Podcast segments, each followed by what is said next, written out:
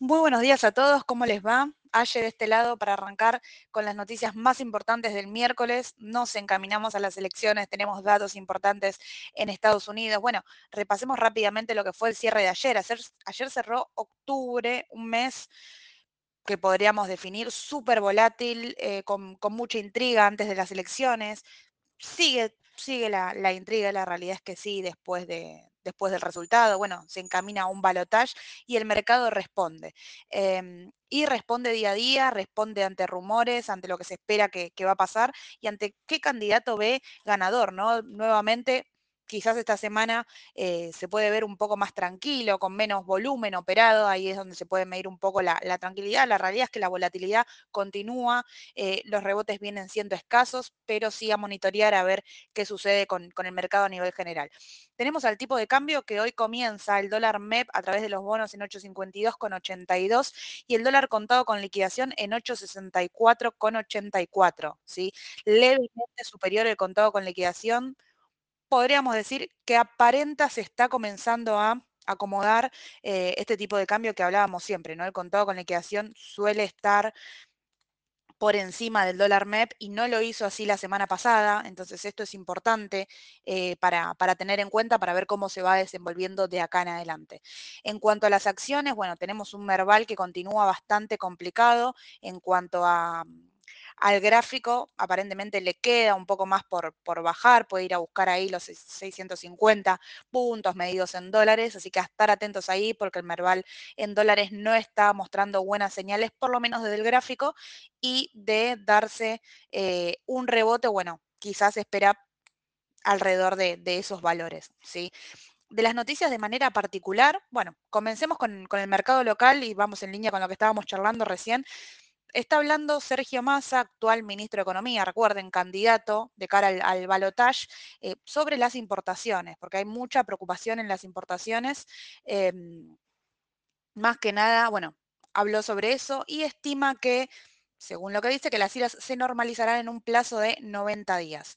Eh, hay mucha preocupación en cuanto a las iras de los importadores, sabemos que hay muchas trabas ahí y esto fue lo que, lo que dijo. Yo creo que la preocupación en el mercado hoy por hoy de teniendo en cuenta esto, este, este motivo, cae en el dólar oficial, ¿no? En esa presión de se va a devaluar, no se va a devaluar. Bueno, fíjense cómo después de, después de las elecciones, con Massa como, como ganador, podríamos decir, y que se logró encaminar a, a un balotaje, el mercado bajaron todos esos títulos que estaban apostando, podríamos decir, a una posible devaluación a corto plazo. Quizás no se espera de acá el balotaje, pero sí es un tipo de cambio que continúa bastante atrasado y la brecha continúa siendo grande.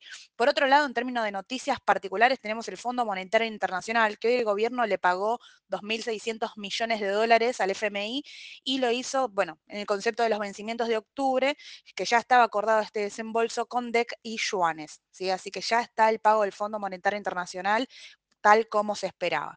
Eh, en cuanto a dato particular a tener en cuenta de acá en adelante, es que el lunes es feriado bancario, ¿sí? Y la CNB, la Comisión Nacional de Valores, declaró el lunes también feriado bursátil. ¿Por qué es importante? Porque la bolsa no va a estar activa, la bolsa acá en Argentina, ¿sí? Pero sí la bolsa en el mercado de Estados Unidos. Así que a estar atentos, quien opera en Estados Unidos va a poder continuar operando.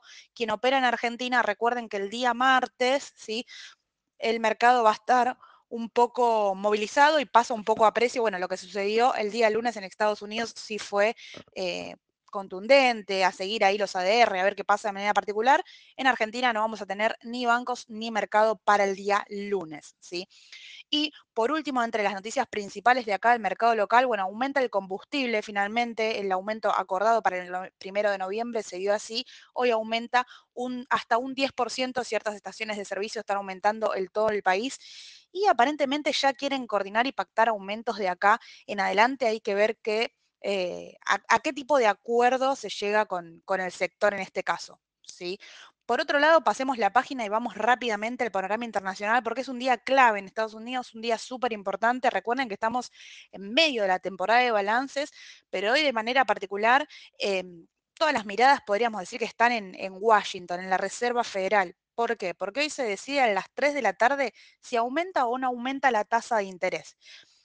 Lo que dicen las encuestas principales es que no se esperan cambios en, la decisión de la tasa de interés, pero tres y media luego del dato habla Powell y él juega un papel súper importante para el mercado, es él quien inyecta volatilidad, si ustedes ven el minuto a minuto van a ver cómo el mercado empieza a responder inmediatamente empieza a hablar. Así que es muy importante estar atentos ahí. Más que nada ver qué dice, cómo se va a desenvolver de acá en adelante. En su momento hablaban de que en el 2024 se podría mantener la tasa estable, no, habla, no, no, hablaba de aumentos, pero tampoco de disminuciones, salvo para fines, mediados y fines del 2024, eh, que esto el mercado no lo había tomado muy bien y había comenzado a achicar. Después dijo que tenía que ir con más contundencia, así que vamos a ver qué, qué, nos dice hoy de acá en adelante, qué nos depara y ya nos estamos acercando. Le quedaría la suba de tasa de diciembre, suba o no, depende de lo que decida, y también, eh, y también, bueno, qué se espera para el 2024, que seguramente algo va a dejar trascender.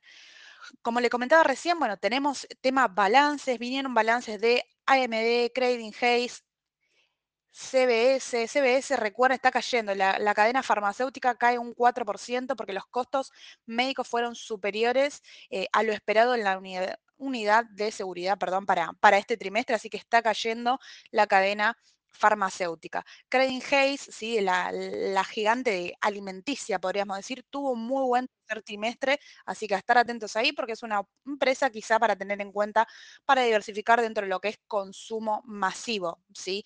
Y por otro lado, tuvimos ayer también el balance de AMD, que si bien vinieron mejor a lo estimado los números en Wall Street, tanto ganancias por acción como eh, ingresos totales, bueno, no se lo tomó muy bien el mercado, ayer en el after caía un 4%, y venía de un día de, rebote importante, ¿no? Durante el transcurso de la rueda rebotó, aparentemente se estaba apostando, podríamos decir, a un balance positivo.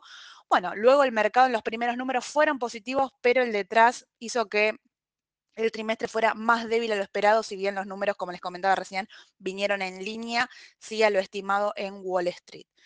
Eh, para cerrar en Estados Unidos, bueno, clave ir siguiendo el tema petróleo, los precios de petróleo están subiendo el miércoles podríamos decir con cierta cautela, ¿sí? Siguen de cerca sin duda el conflicto de Abbas con Israel y el WTI en este momento rebotó en alrededor de los 80, 80 con 40, un punto clave en este momento 82 con 57, está aumentando casi un 2% en la rueda de hoy, mientras se mantenga por encima puede ser que, resista este, este soporte de 80, eh, 43. ¿sí? Así que estar atentos el WTI y todas las empresas relacionadas. Recuerden, siempre charlamos de las dos principales, de Exxon y Chevron. Ayer Exxon, por ejemplo, tuvo una rueda negativa, una vela bastante eh, fea, podríamos decir, pero frenó ahí en el, en el soporte de los 105,50, ¿sí?